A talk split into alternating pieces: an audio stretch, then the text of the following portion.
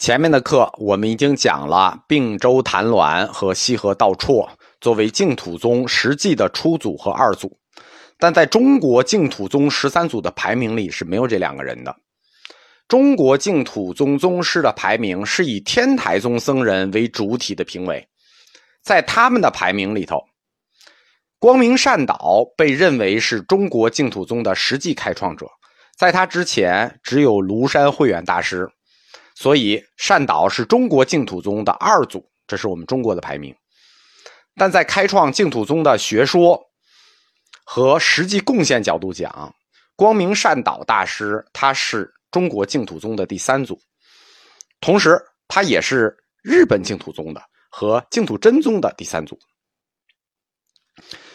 二祖道绰之后的三祖善导，他们是直系师徒关系。他是道绰大师的亲传弟子，他跟谭鸾与道绰的关系不同。初祖谭鸾和道绰是神交师徒。我们在讲禅宗的时候说过，佛教中任何一家宗派，如果想真正的站住脚，那么他们前后必须要经过三代人的努力。没有三代，你很难一个宗派站住。比如天台宗站起来的是四祖智以，那前面已经有三祖了。对吧？禅宗啊，六祖慧能站起来，五祖站起来，那前面已经有好几代了。没有三代高僧的积累，最起码三代，即使一代中出现了天纵奇才，也很难成宗。比如说禅宗的菏泽神会，华严宗的宗密，这都是例子。就是一代学僧他再强，如果没有继承者，他也很难成宗。净土宗也一样，他真正的成宗就是经历了这三代高手。并州谭鸾、西河道绰、光明善导三家，善导他就继承了谭鸾和道绰的学说，并且他独立构成了，就一个人独立构建了整个净土宗的行仪规范，规范了净土宗的日常宗教实践。学说部分加上行仪部分。这样，净土宗作为宗教的佛教，大家记住啊，它是宗教的佛教，它就完整了。所以，我们后世在谈光明善导的时候，叫光明善导什么呢？叫他中国净土学说和行仪之大成者，就是一个人集学说和行仪二者之大成者。什么是行仪呢？这就是宗教仪轨。我们简单解释一下什么叫行仪。律藏的四分律是这么定义的：说行事之仪仪则也。这个行仪是特指出家人呐，在家人谈不上行仪。行事之仪则，这是最初的定义。后期净土三流，就是净土宗分为三个流派：慧远流、少康流和慧慈悯慧日流。慈悯慧日流呢，是特别重视行仪的，他特别重视律宗。他发展到北宋元照大师的时候，有专门论述行仪的书《四分律行事超资持记》，上面就说：“行仪者，为行事之仪事，不显行仪，佛法安能久住？”就是说，佛法要久住，你日常要有行事的仪则。那这套书就就净土的行仪写的很细了啊，写了四十二卷。简单的说。就是出家人从事宗教活动的礼仪，重点是宗教活动啊。出家人的日常规范那是戒律的事情，但是他的宗教活动那就是礼仪的事情，就属于行仪管。这个戒律和行仪，他们都属于律藏部分，就是日常你就守戒律就行了。你到有活动的时候，你是不是得有礼仪啊？善导大师。三祖善导，他最大的贡献就是行仪，学说加上行仪，自此净土宗它就具有了一个完整的宗教教派形式，风行天下指日可待。光明善导呢，他是生于隋朝大业九年，死于唐高宗永隆二年，在历史上呢，就是公元六百一十三年到六百八十一年，他寿命不是很长。武则天是上元元年开始掌权，那年是公元六百七十四年。我们前面的课就说过，武则天真正动手的时候是光明善导在世的时候。武则天从公元六百七十四年开始掌权，当她第一届掌权届满以后，执政了八年以后，就想废除任期制。叫天后她不甘心啊，他想做皇帝呀，所以他就要把任期制给废除了。他想搞终身制。改元那年是公元六百九十年，所以他要做终身制皇帝之前，他就要对这种异议者动手了。善导大师就是死于永隆二年。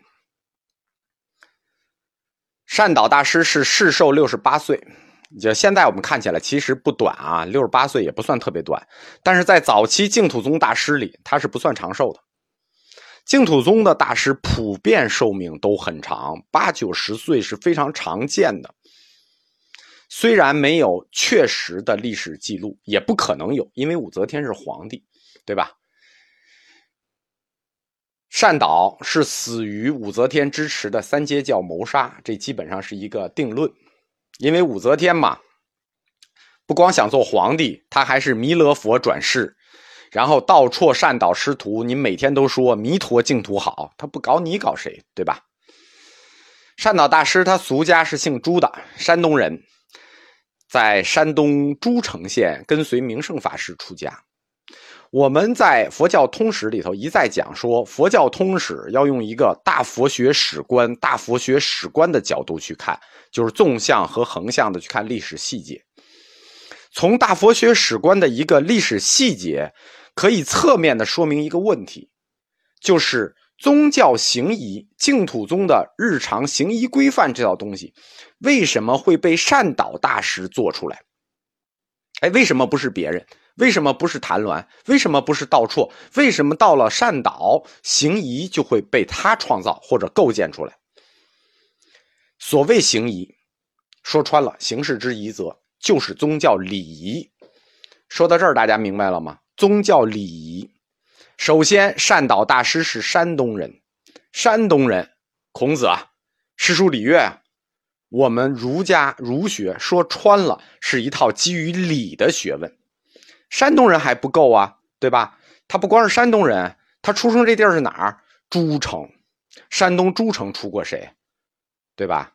尧舜禹汤，舜生于诸城。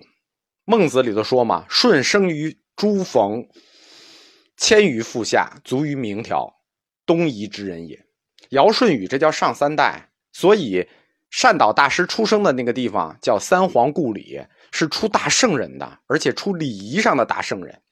所以他的老家又有三皇五帝，又有孔子啊。山东这个地方大家都知道讲礼嘛，他出生在这里。所以他后来成为一个宗教的理学大师，吃惊吗？不吃惊。这个这个礼呢，不是心理学上的那个礼，而是礼仪、礼仪廉耻、礼仪廉耻那个礼，仁义礼智信的那个礼。道绰、谭鸾他们两位大师是从教门导向净土宗的，就是他们早期都是教门大师，导向了净土宗。那是出于对众生的不舍，他们都是在五十岁知天命的时候才转向了净土。三祖善导大师他不是，他很奇怪，他没有那个觉悟。怎么说呢？善导大师导向净土信仰叫做命运的安排，他不是像谭鸾道绰一样是自由的自我的选择，他是命运的安排。在教门里头，在佛教的教门里头，聪明人都喜欢学中观。和天台学派，善导大师他也不例外。他幼年习的是三论宗，跟谭鸾是一脉的，所以他少年期尤善讲维摩诘经，是典型的中观派，而且精修的是《法华经》。《法华经》就是宗教色彩比较强的一本经，或者说神学色彩比较强的一本经。所以在善导大师身上就有一种很矛盾的冲突。因为中观派是典型的佛教四框架中的哲学，而《法华经》是典型的宗教四框架的神学，哲学和神学就交汇在这位大师身上了。《法华经》呢，它作为这个天台宗立宗的经典，就是它是天台宗的经典。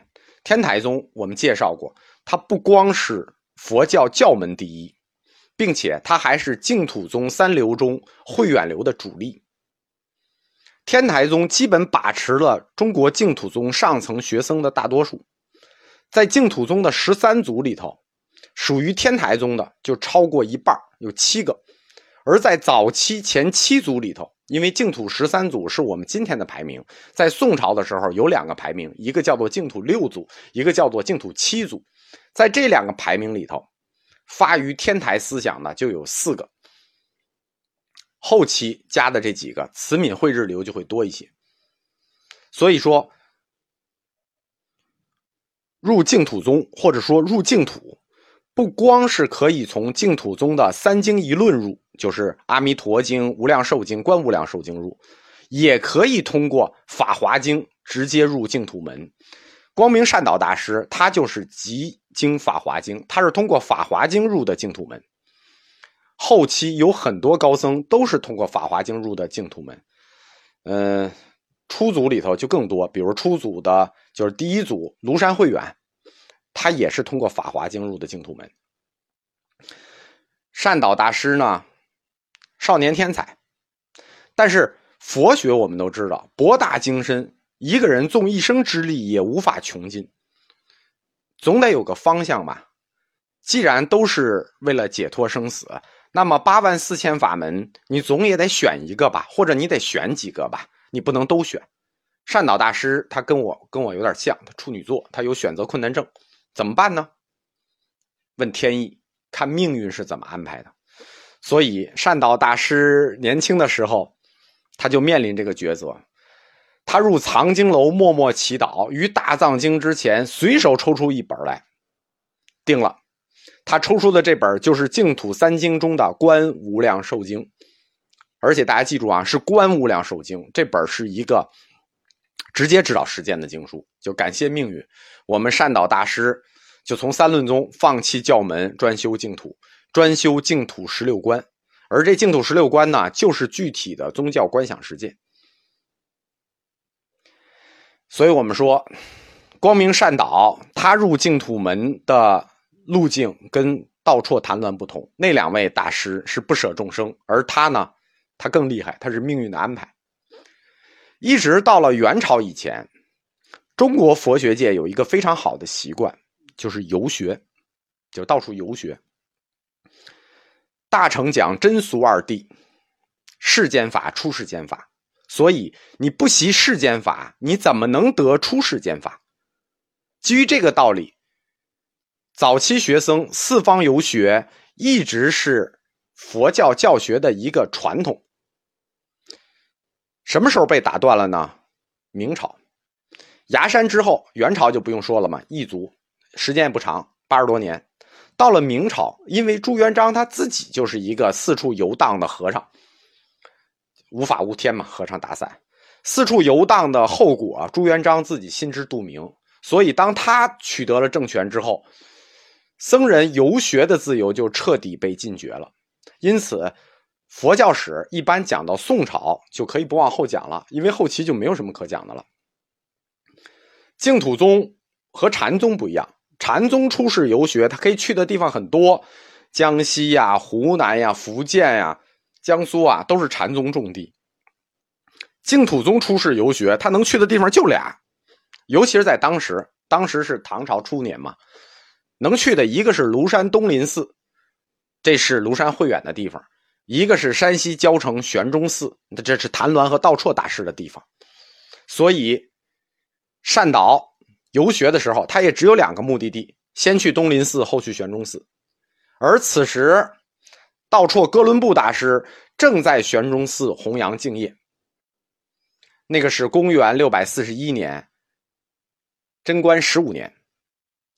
二十八岁的善导就在玄中寺游学期间遇到了西河道绰啊，他应该是专门去找西河道绰。